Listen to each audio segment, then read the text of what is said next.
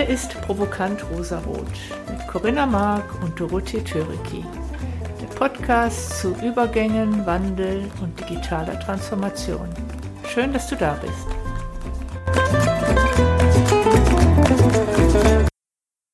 Herzlich willkommen zu einer neuen Episode von Provokant Rosarot. Hallo Doro. Hallo Corinna. Schön, dass du da bist. Heute haben wir wieder ein ganz spannendes Thema und einen ganz spannenden Gast. Ähm, und ich freue mich, dass das geklappt hat, dass wir hier heute zusammenkommen. Und das Thema ist vielleicht am besten beschrieben, wie komme ich von einem Traditionsunternehmen oder wie werde ich von einem klassischen Traditionsunternehmen eigentlich ein digitales Unternehmen? Und ähm, ja, und unser Gast ist ganz bunt, ganz schillernd, also ist unheimlich vielfältig. Sie macht Musik ähm, und das mit Leidenschaft, leider immer viel zu wenig eigentlich. Und ähm, sie hat eine Ausbildung gemacht zur Verlagskauffrau ähm, für Zeitungen, Zeitschriften Sie hat Redaktionsarbeit gemacht, sie hat Mediengestaltung gemacht, ähm, sie war dann auch selbstständig in dem Bereich. Eine Weile, hat Design und Produktion gemacht bei manchen Dingen und war dann bei einem Verlag, und zwar bei dem Familienverlag, auch tätig für den Bereich von Gestaltung. Und ähm, hat dort aber jetzt auch mittlerweile eine andere Rolle. Sie ist heute Verlegerin und das drückt noch gar nicht alles aus, was sie macht, weil sie tatsächlich auch sehr eine bunte Vita hat, wenn man so mal in den digitalen Raum kommt. Sie hat seit März 2007 schon einen Twitter-Account, den sie zwar gerade aktu aktuell gar nicht so richtig bedient, aber sie ist trotzdem immer mal wieder on. Instagram schon seit 2014 und ich glaube, damit war sie schon fast bei den Beginnen dabei. Facebook seit 2007. Ich selber bin seit 2020 erst dabei oder sowas irgendwie so. Genau. Und den ersten eigenen Blog schon mit 2007 gemacht. Also es ist eine ganze Menge an Aktivitäten, die unser Gast hat und herzlich willkommen Julia Graf, Verlegerin vom Hedeke Verlag. Schön, dass du bei uns bist. Danke für die Einladung. Ja, wir freuen uns sehr auf das Gespräch und ich übergebe damit auch gleich an die Doro, die uns heute so ein bisschen hier reinführt in das Gespräch. Mhm. Ja, herzlich willkommen nochmal von mir. Wenn man sich das anschaut, äh, den Heldeke Verlag, sieht man, es geht um Bücher rund ums Kochen. Und die Jule hat uns erzählt, dass dieses Familienunternehmen gegründet wurde, wirklich aus, aus Liebe zum Buch und wahrscheinlich Liebe von Buch und Genuss, ähm, was ich, was ich sehr gut nachvollziehen kann, macht mir den Verlag gleich sehr sympathisch. Ähm, Jule, wie fühlt man sich denn so als Verlagskind? Wie wächst man denn da auf zwischen Büchern und gutem Essen? Ich stelle mir das paradiesisch vor exakt genau so, äh, so war es. Zwischen Büchern und äh, gutem Essen. Das gute Essen hat in der Regel meine Urgroßmutter äh, in meiner Kindheit kredenzt, äh, zu unterschiedlichen Tageszeiten. Aber ich erinnere mich noch wirklich sehr gut an den Duft äh, von beispielsweise Marillenknödeln. Äh, ich wurde nämlich vor kurzem mal gefragt, was ist denn so der Duft deiner Kindheit, an den du dich gut erinnerst? Und das ist einer davon. Und ich saß als Kind fast den, also wenn ich nicht im Kindergarten war, fast den gesamten Tag da bei meiner Urgroßmutter in der Küche und habe dann zugeguckt und genascht zwischendurch, habe mich äh, vor allem mit der Mehlschublade äh, wahnsinnig vergnügt. Sowas gibt's ja heute gar nicht mehr in der Küche, aber meine Urgroßmutter hatte eine Mehlschublade mit einem Sieb drinnen und damit konnte ich mich stundenlang beschäftigen, überhaupt kein Problem. Und natürlich sehr, sehr viele Bücher äh, um uns herum, auch sehr viel Musik, schon in der Kindheit. Äh, meine Urgroßmutter hat äh, Klavier gespielt, hatte einen großen Flügel im Wohnzimmer stehen. Da durfte ich mich dann, äh, wenn wir aus der Küche kamen, quasi dann mit an den Flügel setzen. Also da hatte alles seine Verbindung. Äh, Regale voller Bücher, mein, äh, mein Großvater äh, beispielsweise hatte auch wahnsinnig viel äh, griechische im Original äh, äh, noch im Schrank stehen. Also ein sehr bibliophiler Haushalt an sich. Also auch die, die eingeheiratet haben, hatten schon eine, eine große Verbindung zum Buch. Und ja, es ist tatsächlich aus der Liebe zum Buch entstanden, vor allem aus der Liebe zum schön gemachten Buch. Und das hat sich auch wirklich äh, durchgezogen bis heute, denn wir haben ursprünglich im Programm gar keine Genussbücher. Ich nenne es ja lieber Genussbücher als Kochbücher. Kochbücher ist mir ein bisschen zu eng gefasst. Äh, wir hatten am Anfang gar keine, gar keine Kochbücher oder ähnliches im Programm, sondern mein Urgroßvater hat mit schöner, schöngeistiger Literatur und Lyrik auch begonnen und ähm, war im Prinzip, ja, also von der, vom Programm, von der Struktur her äh, vielleicht vergleichbar mit Reklam. Natürlich nicht in der Größenordnung, aber äh, inhaltlich betrachtet durchaus. Hat auch ein paar Bücher gemacht äh, über, äh, über Stuttgart. Es gab auch ähm, teilweise Bücher, die Kunst enthielten und so. Also wirklich toll gemachte Sachen und dennoch auch ein Verleger muss natürlich essen. Und das muss er auch während des Tages in der Mittagspause. Und da hat er bei sich in der Nähe einfach die Möglichkeit gehabt, ähm, beim äh, Schwäbischen Frauenverein äh, das zu nutzen. Die haben einen Mittagstisch angeboten. Und die Köchin, die dort tätig war, war Hermine Kienle. Alle, die im süddeutschen Raum jetzt zuhören, werden sagen, ah, das Kienle. Wer das nicht sagen kann, sollte dringend in seine Buchhandlung gehen und dann mal überlegen, warum das Kienle noch nicht im Kochbuchregal zu Hause steht. Also das war das erste Kochbuch bei uns im Haus und mein Urgroßvater hat ihr einfach dazu verholfen, das in einem schön gebundenen Buch zu veröffentlichen und äh, war damals auch schon sehr fortschrittlich, hat irgendwie Straßenbahnwerbung gemacht ähm, und äh, hat sehr, sehr viele Bücher äh, damals auch schon verkauft. Ja, das war der Einstieg in die Kochbuchwelt. Und äh, man wächst natürlich dann auch mit diesem, mit dieser, mit dieser Tradition, mit dieser Verbundenheit. Ähm, man, man hat einfach auch, wenn man ein Buch in die Hand nimmt, ein anderes Gefühl, finde ich. Und ich habe beispielsweise, ich erinnere mich bis heute an meine, äh, an meine Aufenthalte auf der Frankfurter Buchmesse als Kind. Man konnte mich wirklich problemlos an einen Stand, also quasi abgeben.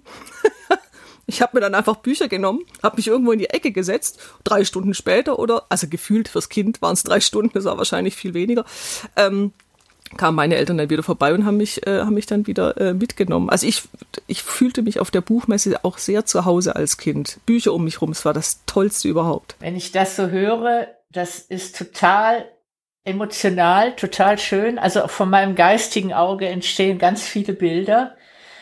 Und jetzt machst du ja schon ganz viel auf Social Media mit dem Lauschsofa, der Heimbürokantine, kommen wir nachher noch äh, zu. Meine Frage ist eigentlich, habt ihr diese, diese schöne, wunderbare Geschichte, habt ihr die irgendwie, gibt's die auch als Buch? Gibt's ein Buch über den Heldeke Verlag? Oder, oder ist das in, taucht das in einem deiner Blogbeiträge auf? Also gibt's zum Beispiel Bücher, äh, gibt's Fotos von der Mehlschublade oder von der Küche deiner Urgroßmutter? Es gibt tatsächlich ein Bild von meiner Urgroßmutter, ähm, wie sie in ihrer Küche sitzt. Das findet man auf Mitzis Küchenblog. Noch eine kurze Ergänzung zum Lauschsofa. Das war eine kurze Episode in meinem privaten Bereich. Äh, war ein Blog, den ich äh, mit einem äh, sehr guten Freund zusammen gemacht habe. Da ging es um Musik. Äh, die Zeit ist aber auch tatsächlich vorbei. Das war nur so eine kurze Episode, um mal sich ein bisschen auszuprobieren. Ähm, genau, also auf, auf dem Küchenblock äh, kann man das Bild meiner Urgroßmutter sehen. Der Küchenblock ist ja auch nach ihr benannt. Also Mitzi war ihr Spitzname. Äh, Maria Hädecke, ähm, ihr äh, bürgerlicher Name und das haben wir einfach, Mitzi wurde sie von allen genannt und deswegen haben wir das für den Küchenblock auch übernommen.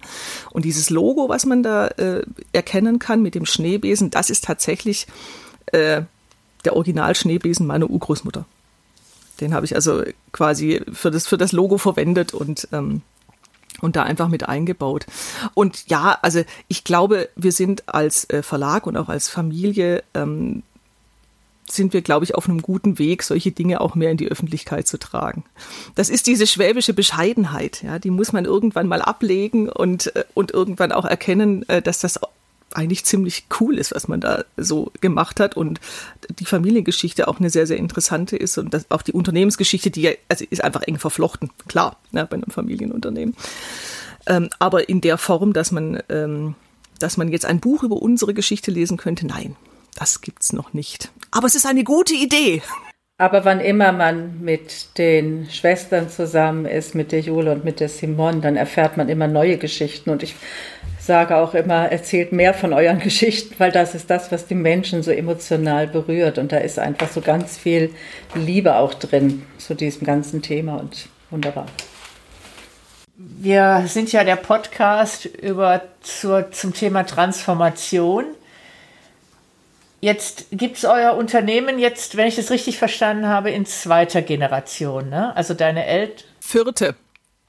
Vierte. Ja, die vierte. Also mein Urgroßvater hat das Unternehmen gegründet, 1919 in Stuttgart.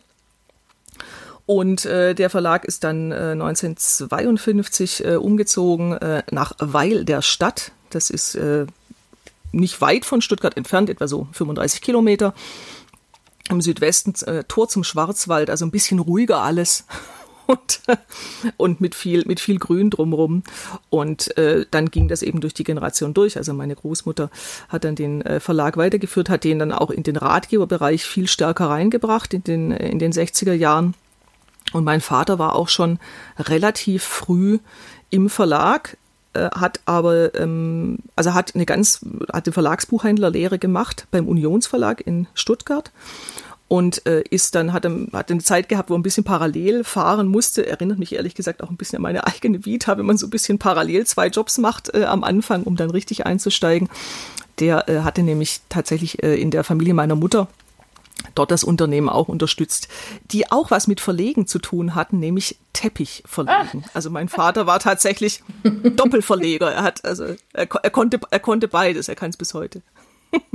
und dann äh, und dann haben meine Eltern äh, das das Bild des Verlages dann in den in den 70er vor allem in den 80er äh, Jahren 90er Anfang der 90er wo meine Schwester auch schon eingestiegen ist äh, sehr geprägt. Und zwar ist es auch so dass die also die Entwicklung zum ähm, zum Thema äh, Küche Land Leute beispielsweise. Ähm, meine Mutter ist reist einfach auch leidenschaftlich gerne und liebt es auch, die Küchen der Länder zu entdecken. Äh, das hat sie gemeinsam mit meinem Papa äh, in der Zeit eben auch gemacht und da entstanden ganz viele Bücher und Themen. Wir waren mit der erste Verlag, der eben ein, ein Buch zum zu Spanien beispielsweise oder zu der Provence. Also es war, war einfach das war auch meine Kindheit ein Stück. Ja, also ich, ich knüpfe da noch mal ein bisschen an deine, an deine erste äh, Frage an. Und dadurch habe ich auch in der Kindheit einfach schon ganz viele Küchen kennengelernt oder kennenlernen dürfen. Und das prägte durchaus auch das, das Genussbild des, äh, des Unternehmens nach außen. Ja, also Hädeke stand damals schon immer für, für, für schöne, toll fotografierte, ähm, sehr toll hergestellte Bücher. Ähm, und das äh, versuchen wir natürlich auch bis heute äh, beizubehalten. Das äh, Herstellung ist für uns ein ganz wichtiges Thema. Materialien sind für uns ganz wichtig. Wenn wir es irgendwie hinkriegen, möchten wir auch eine Veredelung beispielsweise machen auf einem Buch und, und einfach auch das, das Produkt selber ähm, wertschätzen.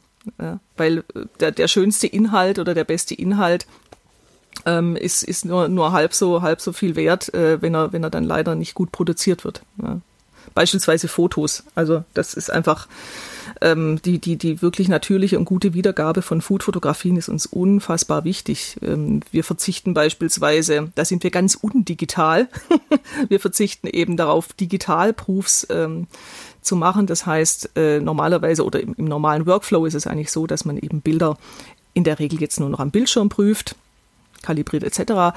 Ähm, wir legen da aber Wert darauf, dass wir auf jeden Fall noch echte ausgedruckte Proofs kriegen.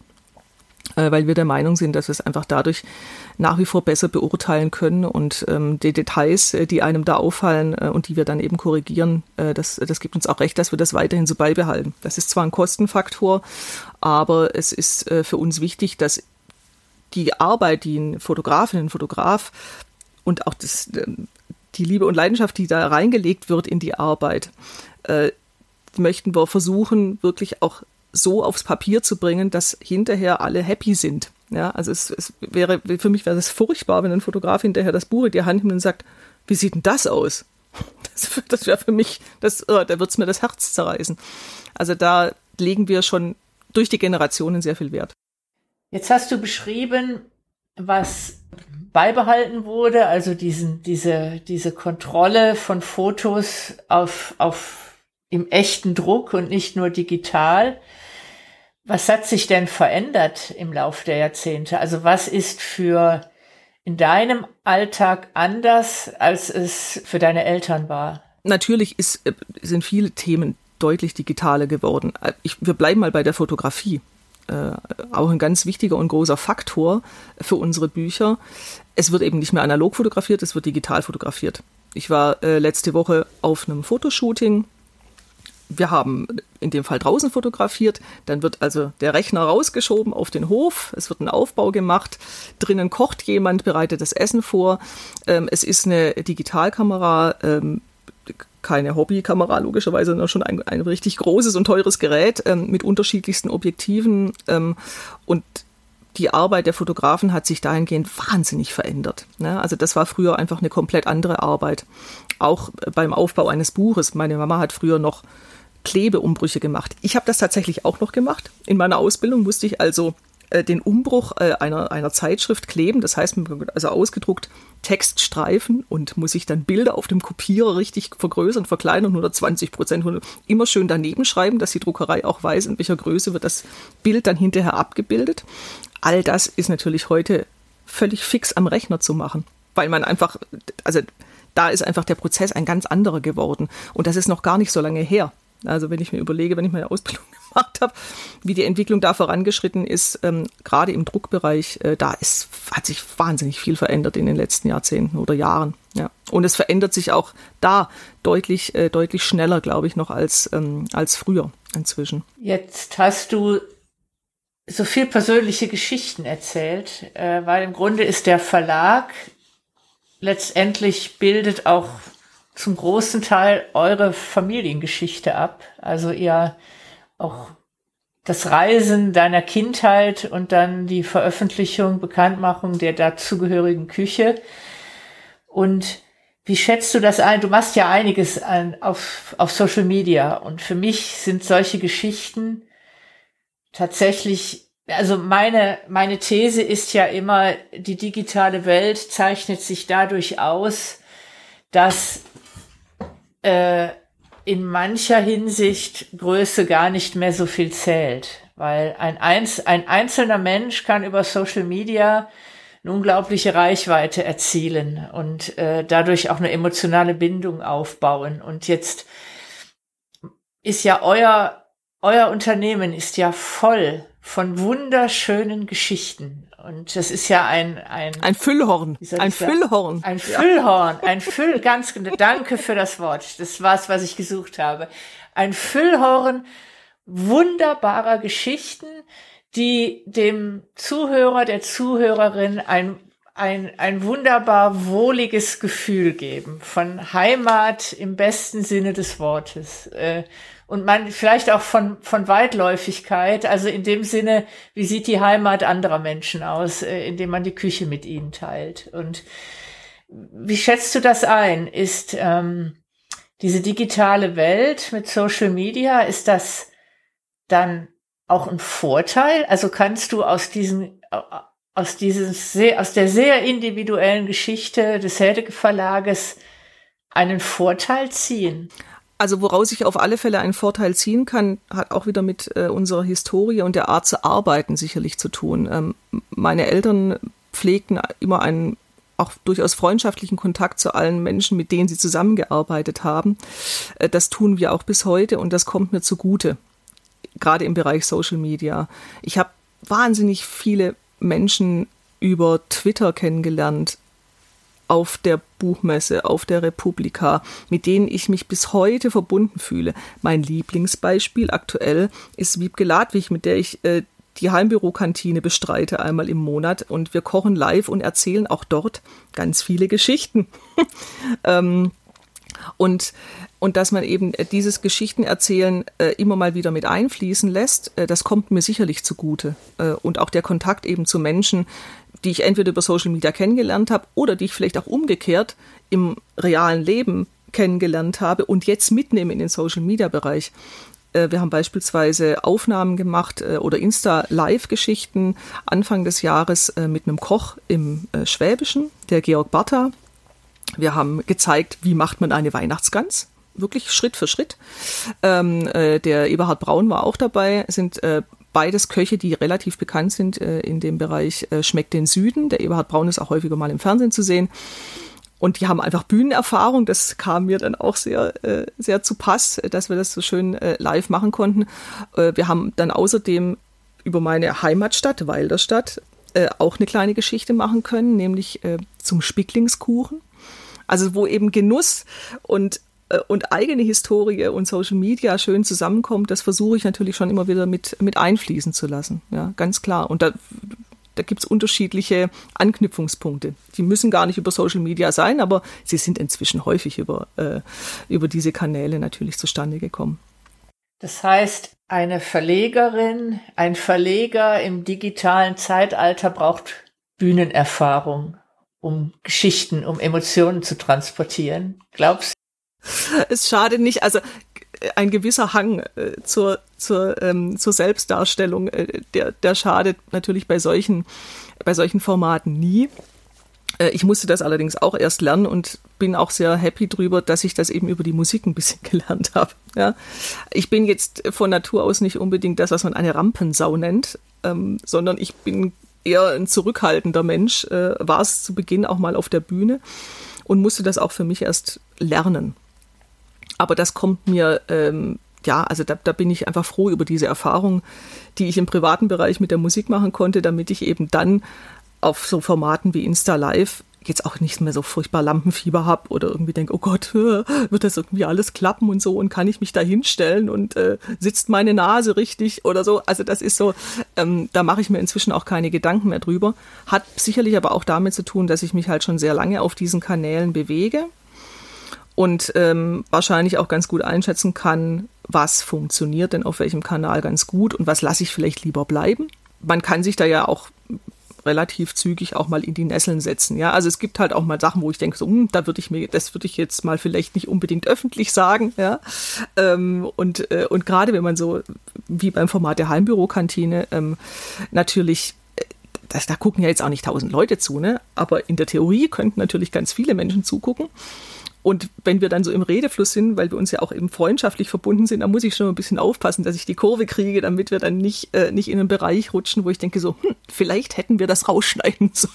Aber ihr habt noch keine negative, so einen klassischen Shitstorm oder sowas. Nein. Wobei man ja auch sagen könnte, selbst wenn es ein Shitstorm wäre, ist es trotzdem gut, Aufmerksamkeit ist unbezahlbar in dieser Welt der Aufmerksamkeitsökonomie.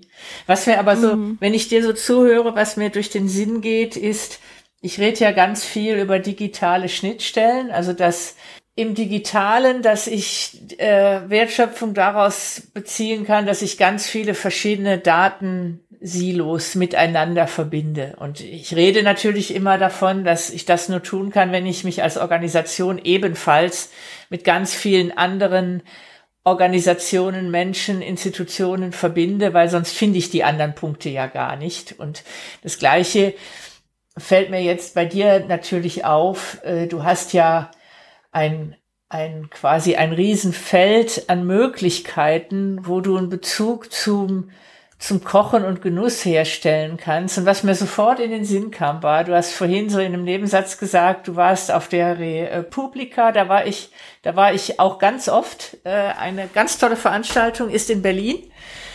Und ähm, Berlin gilt nicht unbedingt als Freund der Schwaben. Und ich kann mir sehr gut vorstellen, dass, ich weiß nicht, so eine Kombi Berliner Schnauze mit deiner, mit deinen schwäbischen Geschichten, irgendwie was zusammen kochen, dass das auch, wie soll ich sagen, so ein Kulturaustausch ist. Und was, was schon innerdeutsch funktionieren kann, also die, die, die, wie soll ich sagen, die kulturellen Extreme innerhalb von Deutschland vielleicht, das Schwäbische und das Berlinerische, wäre ja auch denkbar, das international zu tun. Also ähm, nach Spanien, nach Italien, was auch immer, so ein, so, ein, so ein interkulturellen Austausch und die jeweilige Kultur des anderen in die Welt zu bringen. Ist das was, was ihr auch macht, worüber ihr nachdenkt? Das ist für mich so, so ein Meer der Möglichkeiten. Machen wir ja eigentlich, machen wir ja eigentlich mit jedem Buch. Also das ist, das ist tatsächlich unser Ansinnen, dass wir, dass wir die Menschen am Tisch zusammenbringen möchten. Das ist auch, das ist auch der, der, der, der kulturelle Aspekt, der für uns, also für meine Schwester und mich, eine ganz große Rolle spielt. Ähm, bei, bei den meisten Büchern, ähm, es gibt natürlich auch Themen, die haben jetzt damit nicht so viel zu tun, aber sobald wir eben von Länderküche sprechen oder sobald wir von, ähm, von, von Produkten beispielsweise sprechen, die noch nicht so bekannt sind, äh, oder ja, oder einfach Küchen, die noch nicht so bekannt sind. Das bringt die Menschen zusammen. Ja? Und äh, nochmal ganz kurz zurück zum Thema Berlin und Schwaben. Mein großer Vorteil ist ja, meine Mama kommt ja aus Berlin. Ne? Und deswegen, da, da, da, kann ich, da kann ich dann wenigstens ein bisschen irgendwie äh, den Gang rausnehmen. Also meine, äh, die Familie meiner Mama ist ähm, in Berlin ähm, teilweise groß geworden und ähm, in Thüringen. Also da gab es schon einen, einen, will ich sagen, interkulturellen Austausch äh, schon jeher seit der Kindheit. Deswegen bin ich da auch gar nicht so, ähm, ja, wie, wie auch immer die Berliner das mit den Schwaben halt äh, sehen oder regeln, ähm, da bin ich ganz entspannt. Und das hat auch, hat auch nie, hat auch nie, äh, hat auch nie zu Problemen geführt tatsächlich. Also klar nimmt man sich ein bisschen zurück und versucht den, den Dialekt, soweit es geht, auch ein bisschen zurückzuschrauben, vielleicht, wenn man sich äh, dort bewegt. Aber Berlin ist vor allem auch eine, ähm, kulinarisch so interessante und tolle Stadt. Ich bin ja total happy drüber, dass die Republika in Berlin stattfindet, weil ich kann dann irgendwie mit Freunden abends ins Restaurant gehen, hier mal irgendwie den nächsten tollen äh, Vietnamesen äh, oder Koreaner oder andere asiatische äh, Läden oder den Russen oder wo auch immer ich schon, in welchen Kulturen ich da schon immer unterwegs war, kulinarisch, das nutze ich immer. Und ich verbinde es auch immer mit Musik. Also wenn ich auf der Republika bin, versuche ich nicht nur toll essen zu gehen abends, sondern, äh, sondern mir dann auch noch irgendwie vielleicht ein Konzert zu ermöglichen. Meine tollste, mit meine tollste musikalische Erinnerung ähm, ist tatsächlich während der Republika ein Konzert von Olivia Trummer. Das war einfach klasse. Und da kommen wir wieder, Schwaben und Berlin zusammen. Olivia Trummer kommt mhm. aus Kornwestfalen. da schließt sich der Kreis. Also schließt sich der Kreis ganz hervorragend, ja. Was siehst du als die größte Herausforderung unserer Zeit an, in, im Hinsicht auf den Verlag? Mm, also die größte Herausforderung ist, ähm, die eine Herausforderung kann ich ehrlich gesagt nicht rausstellen. Für mich ist es äh, zum einen den Faden nicht zu verlieren im Moment. äh, also schon auch äh, seine, seine Ziele ein bisschen im Auge zu behalten, ohne sie irgendwie vielleicht zu groß zu stecken aus meiner Sicht, weil wir im Moment ja immer noch in einer sehr unwägbaren Zeit äh, uns befinden.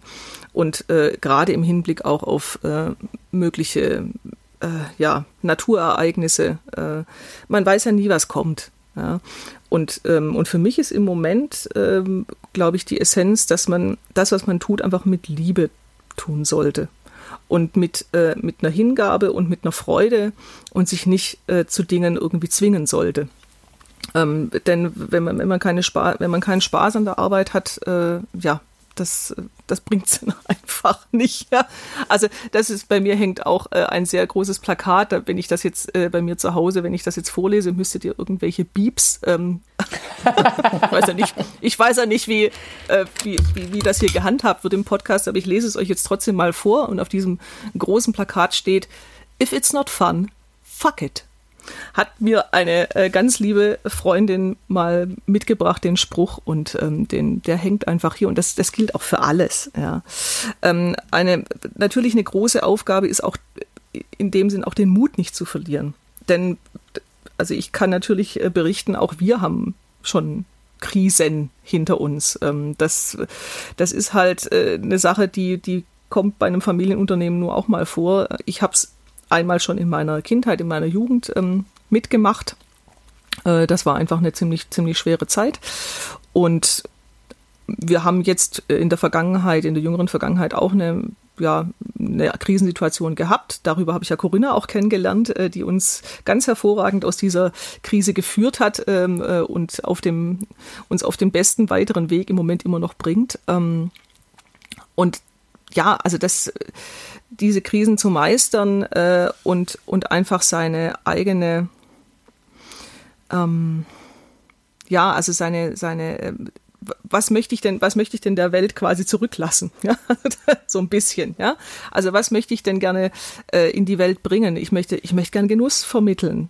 Auf welcher Ebene das dann in meinem Job passiert, äh, das lasse ich mir ehrlich gesagt ziemlich offen. Im Moment machen wir Bücher. Es kann aber auch passieren, dass wir aufgrund von irgendwelchen Dingen, die um uns herum passieren, irgendwann sagen, okay, vielleicht machen wir nicht mehr so viele Bücher, sondern machen mehr Kochkurse.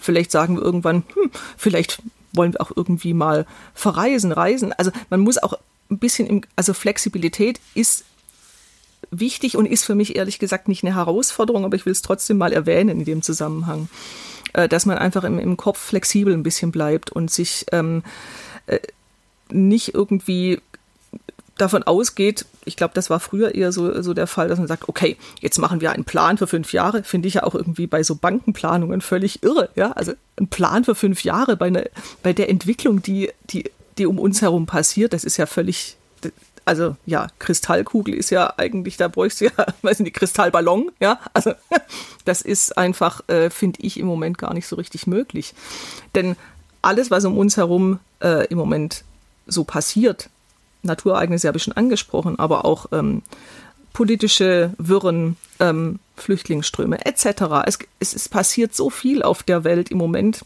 Ich kann doch nicht sagen, was in fünf Jahren ist. Ja?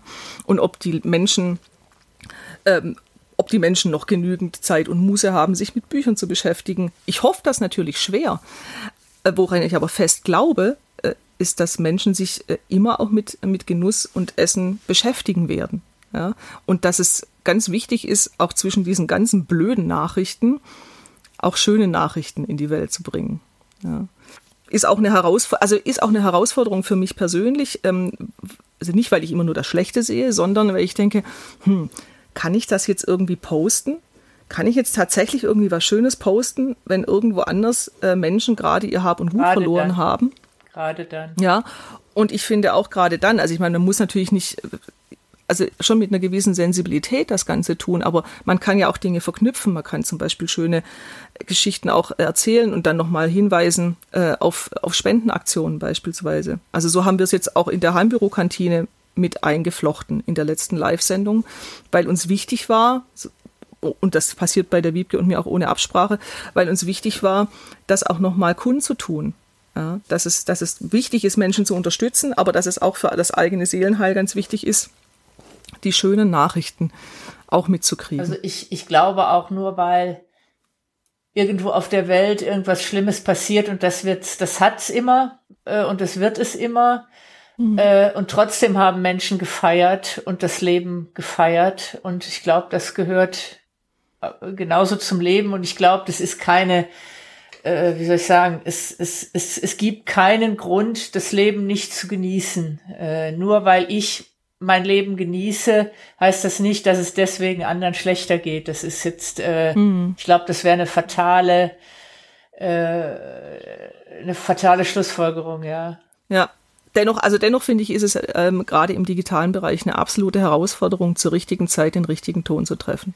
Wenn man, wenn es den richtigen Ton überhaupt gibt, äh, auch darüber ja, lässt sich ja immer trefflich streiten. Ähm, und ich glaube, mhm.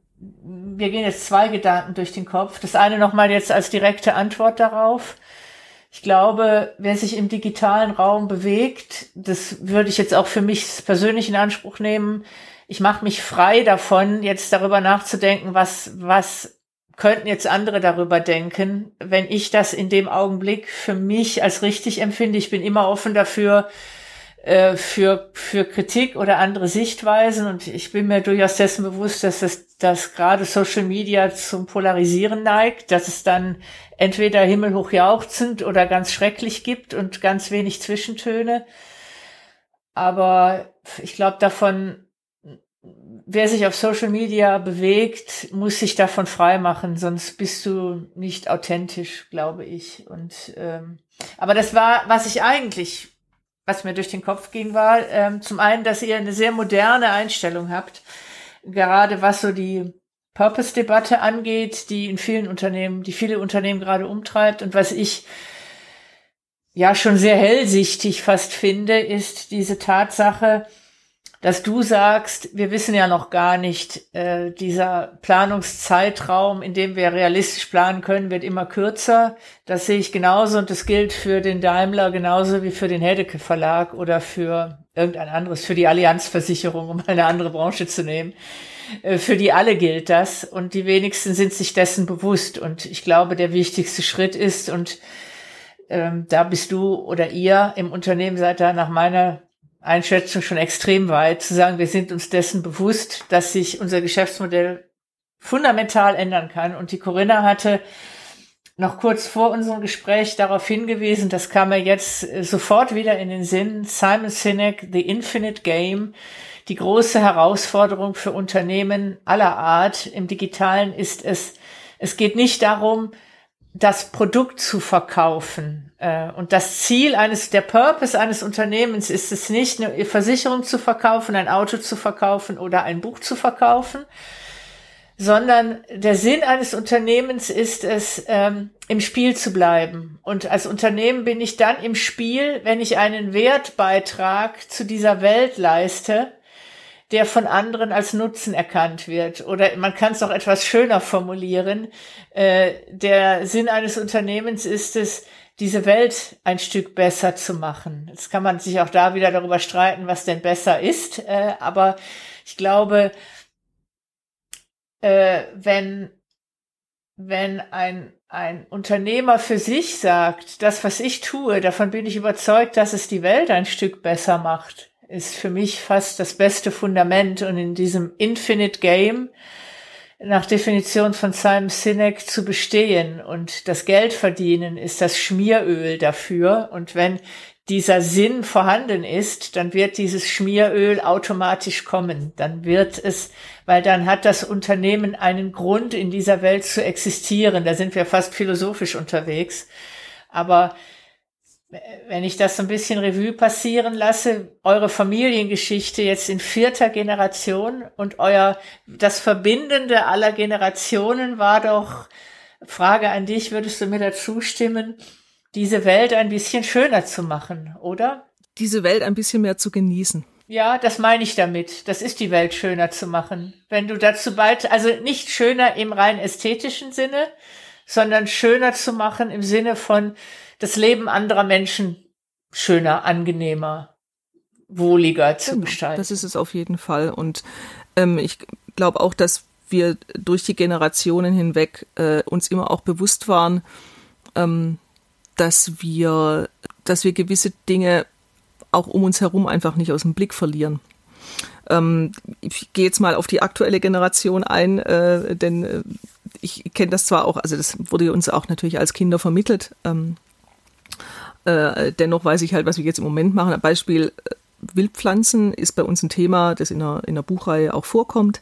Und der Autor hat äh, eine Stiftung gegründet äh, für essbare Wildpflanzenparks. Für uns ist es dann auch in dem Fall überhaupt keine Diskussion und keine Frage, ob wir ihn da unterstützen. Das machen wir natürlich. Ja.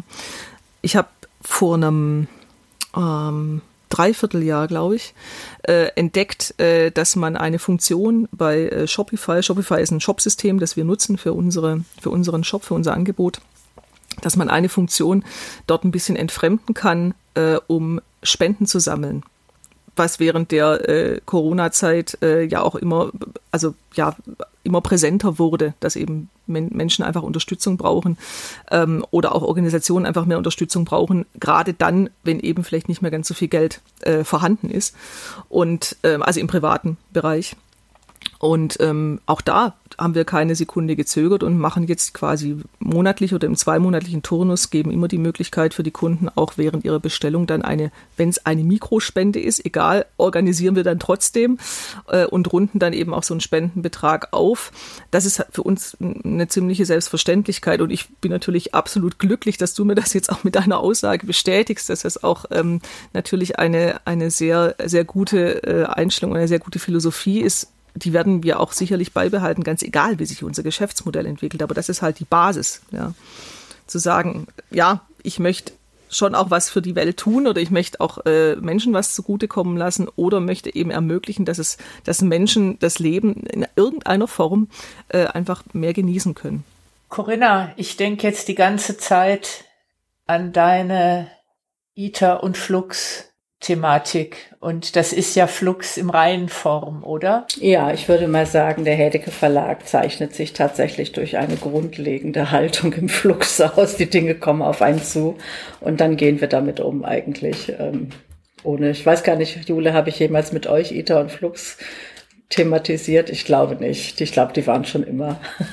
ich glaube, du hast es mal angerissen und gemeint, ach, kennt ihr eh schon. Ganz genau, ihr lebt danach, genau.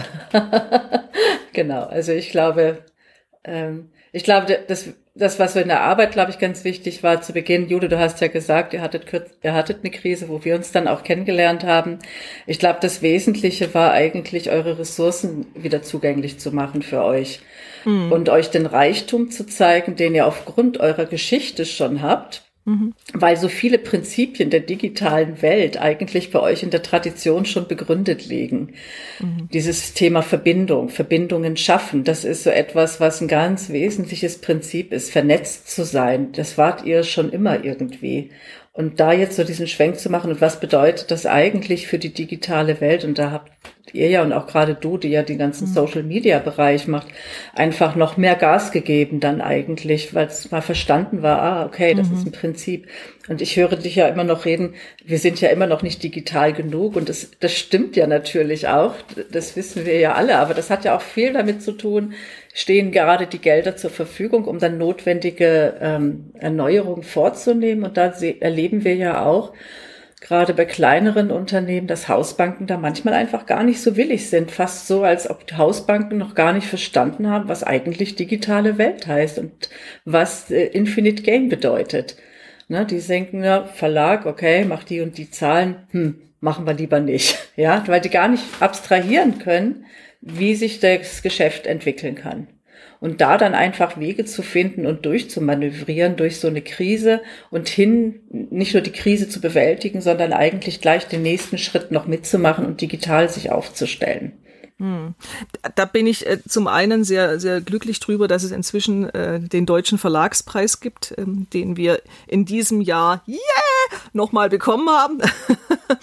ähm, und äh, in der Erstausgabe 2019 äh, Spitzenpreisträger waren, völlig unerwartet. Ähm, und dadurch eben auch noch eine Möglichkeit gegeben wird, zumindest für Verlage, äh, Unterstützung zu bekommen. Ähm, und in der Tat ist es so, dass, dass da leider etwas zaghaft bei den Finanzinstituten gehandelt wird. Entweder ist die Summe zu klein oder das Business zu unwägbar. Ähm, also irgendwas ist immer. Und ähm, es ist natürlich, ja, also wenn schon mal grundsätzlich äh, zum Beispiel nicht verstanden wird, dass wir äh, als Verlag nicht per se Belletristik machen, da fängt es dann schon an. Ja, da gibt es dann schon das erste Missverständnis. Wenn mir dann jemand sagt, äh, naja, dann brauchen sie halt mal einen richtigen Bestseller, so wie der Umberto Eco, wo ich dann denke, aha, bei uns jetzt oder was. ähm, das, äh, das, ja, da, da wandelt sich natürlich das auch ein bisschen. Ähm, ich bin nur ehrlich gesagt erstaunt, dass dieser, ähm, dieser ursprüngliche Gedanke, also äh, der Dienstleistung für Unternehmen, irgendwie so ein bisschen auf der Strecke geblieben ist. Ähm, also man, man ist halt äh, gerade in kleineren Bereichen, das, man ist vielleicht eher so in einer Bittstellerposition. Ähm, und aus der möchte ich natürlich oder möchten wir unbedingt auch äh, mal rauskommen. Aber da gibt es jetzt im Moment, ja, also sagen wir mal so, Schritt für Schritt. Ja, im Moment müssen halt die Schritte so ein bisschen kleiner sein, ähm, aber man kann auch mit kleinen Schritten durchaus was erreichen und äh, nacheinander darauf aufbauen. Ich würde mir natürlich erhoffen, dass es, wenn es schon die Möglichkeit gibt, über beispielsweise Kredite der, der KfW, ähm, da auch in irgendeiner Form voranzuschreiten, dass da ein bisschen mehr ähm, Möglichkeit geschaffen wird, äh, das dann auch tatsächlich umsetzen zu können. Und in der Tat, es sind dann halt auch, es sind auch nicht so riesen, also im Vergleich zu anderen Investitionen äh, sind Digitalisierungsinvestitionen nicht so riesig. Ja? Mhm. Äh, die, das, nur weil man dann irgendwie als Unternehmen äh, nicht mit einem sechsstelligen Betrag um die Ecke kommt, den man braucht, ähm, heißt das ja nicht, dass das irgendwie nichts wert ist. Also das, das hat sich mir nicht so richtig erschlossen. Ähm, ja, aber da, äh, da arbeiten wir einfach dran und da muss natürlich dann auch die Unternehmenssituation ähm, sagen wir mal, so klar und gut dargestellt werden, dass es auch alle verstehen, weil natürlich es genau. ist ja auch, ich, ich, ich kann das ja auch nachvollziehen, wenn man eben nicht tagtäglich beispielsweise sich auf diesen Kanälen bewegt, wenn man ähm, überhaupt nicht ähm, weiß, was ist eigentlich Blockchain oder sowas in der Art und man irgendwie erstmal jedes Wort googeln muss, das in solchen äh, Angeboten vielleicht drinsteht, die man dann einreicht für so, für so einen Kredit. Ähm, ich will da jetzt gar nicht alle über einen Kamm scheren. Das, äh, es wird sicherlich auch Experten geben, äh, die, das, die das gut können und die das, sich da auch super gut auskennen. Aber ich glaube, gerade bei Unternehmen unserer Größe werden wir mit solchen Experten eher mal nicht, nicht viel zu tun haben. Ja. Und deswegen ist es sehr erklärungsbedürftig äh, immer noch, obwohl wir ja, naja, also uns jetzt nicht gerade unbedingt am Beginn einer Transformation befinden. Das, das ist schon, das ist schon, ähm, ja, ich will sagen, interessant. Wir haben jetzt die Dreiviertelstunde schon wieder rum. Ich weiß, es, also mir persönlich kam es jetzt vor wie zehn Minuten. Und ich möchte gern das Gespräch abschließen mit, wenn du dir etwas wünschen dürftest, wie sollte eine Gesellschaft aussehen oder was kann die Politik tun? Du hast ja gerade schon gesagt, eins ist, dir fehlt die Digitalkompetenz bei Banken, bei Institutionen. Das war jetzt ein, ein Beispiel, was ich total nachvollziehen kann was, wir haben ja bald Bundestagswahl, aber du brauchst gar nicht Richtung Politik zu antworten. Es kann auch etwas anderes sein. Wie sähe eine, eine Gesellschaft aus, in der diese bunte Unternehmenswelt von Verlagen, von vielen anderen kleinen Familienunternehmen geführt, familiengeführten Unternehmen wachsen könnte, zu neuer Blüte kommen könnte. Was ich äh, festgestellt habe ähm, und was ich auch äh, schon in der Vergangenheit tatsächlich praktiziert habe, ähm, ist einfach ein Miteinander. Und ich äh, habe es auch gerade in der Verlagswelt zum Glück äh, schon in den letzten Jahren häufig erlebt, dass egal, ob das jetzt ein Konzern ist ja, oder ob das ein kleiner Verlag ist, ähm, es finden sich immer Menschen, die gerne was miteinander machen und die auch überhaupt gar nicht drauf gucken, bringt mir das jetzt was beim Umsatz, ja, sondern die einfach nur schauen, bringt das was äh, für die Branche oder bringt das was für das Buch an sich oder bringt das was für den Genuss? Und wenn die Menschen sich treffen und was gemeinsam schaffen, dann entsteht auch immer was richtig Tolles. Äh, wir haben meetthepublisher.de gemacht vor zwei Jahren schon oder drei Jahren sogar, wo sich äh, viele Verlage einfach gleichzeitig ähm, auf Instagram vorgestellt haben. Das hat richtig viel Spaß gemacht. Und sowas kann auch ein kleiner mal anstupsen und organisieren. Ja, und ich glaube, man muss sich da als kleiner, kleinerer Verlag gar nicht, äh, gar nicht unbedingt verstecken, sondern ähm, dieses Miteinander im Netz, was ich auch in den letzten, äh, ich will schon sagen, Jahrzehnten, es ist ja wirklich auch schon ein bisschen länger her, erfahren habe, das würde ich mir wünschen, dass das wieder ein bisschen mehr in den Vordergrund tritt. Ich habe einfach keine Lust mehr auf Leute, die ständig rummotzen und die ständig irgendwie Dinge schlecht reden. Das würde ich mir wünschen, dass das so ein bisschen verschwinden könnte und, äh, und sich einfach die Menschen noch ein bisschen mehr bewusst sind, dass ähm, ein gesundes und frohes Miteinander uns alle einfach weiterbringt äh, und eben die Unterstützung, die gegenseitige, äh, ja, einen auch erfüllen kann. Ja, und viel mehr erfüllen kann als, äh, ja, als irgendwie dumme Sprüche auf Twitter zu posten posten, ja. Es gibt einen Satz von dem, äh, von dem Johannes Korten, den ich, ähm, den ich äh, gerne nochmal hier äh, anführe. Das Netz ist ein guter Ort, wenn wir es nur dazu machen. Was für ein perfekter Schlusssatz für provokant Rosarot. Juli, ich danke dir sehr herzlich. Corinna, vielen Dank. Danke, Jule. Danke, Doro. Ja, danke, Corinna. Danke, Doro. War sehr schön bei euch. Das war's schon wieder mit Provokant Rosarot. Corinna und Doro sagen Tschüss. Bis zum nächsten Mal.